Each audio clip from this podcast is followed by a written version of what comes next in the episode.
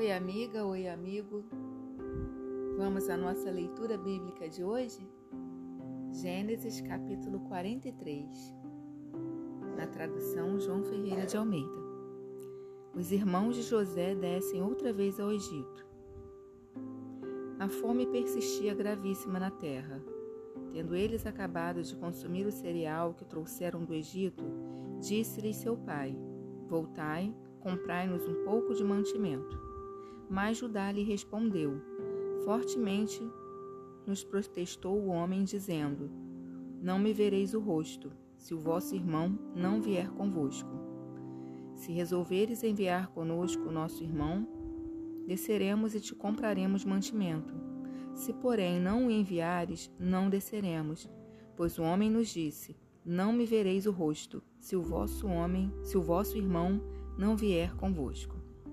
Disse-lhes Israel: Por que me fizeste esse mal, dando a saber aquele homem que tinhais outro irmão? Responderam eles: O homem nos perguntou particularmente por nós e pela nossa parentela, dizendo: Vive ainda vosso pai? Tendes outro irmão? Respondemos-lhes segundo as suas palavras. Acaso poderíamos adivinhar que haveria de dizer: Trazei vosso irmão?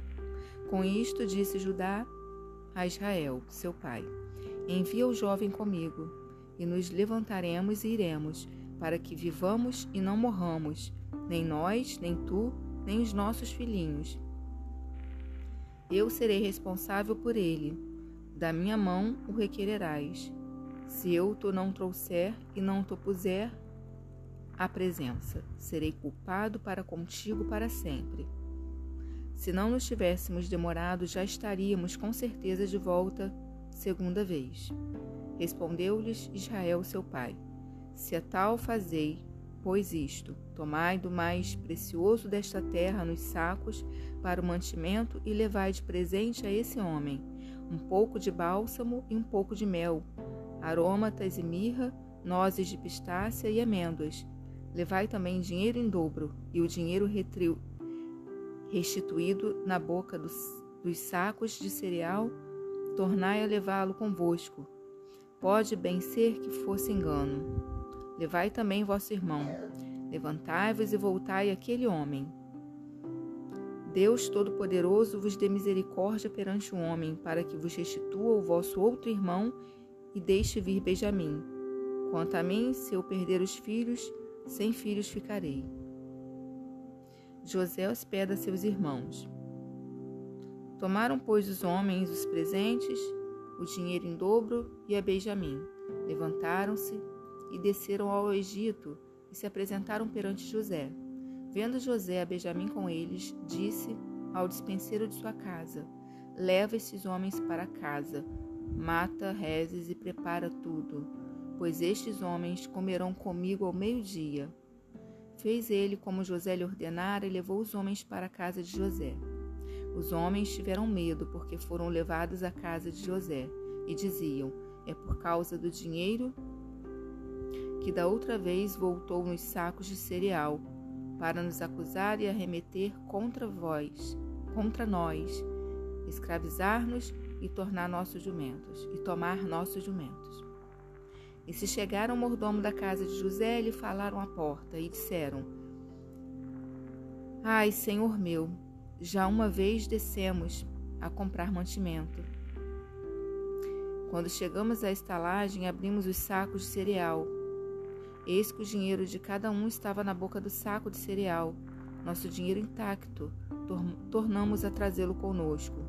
Trouxemos também outro dinheiro conosco para comprar mantimento não sabemos quem tenha posto nosso dinheiro nos sacos de cereal. Ele disse: Pai seja convosco, não temais. O vosso Deus e o Deus de vosso pai vos deu tesouro nos sacos de, de cereal. O vosso dinheiro me chegou a mim. E lhes trouxe fora a Simeão.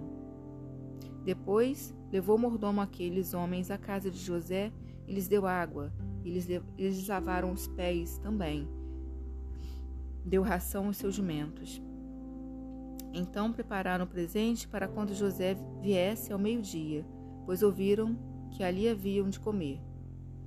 Chegando José à casa, trouxeram-lhe para dentro para dentro o presente que tinham em mãos e prostraram-se perante ele até a terra. Ele lhes perguntou pelo seu bem-estar e disse: Vosso pai, o ancião de quem lhe falastes, vai bem? Ainda vive?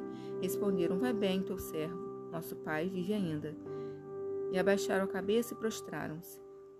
Levantando José os olhos, viu a Benjamim, seu irmão, filho de sua mãe, e disse: É este o vosso irmão mais novo, de quem me falastes? E acrescentou: Deus te conceda graça, meu filho.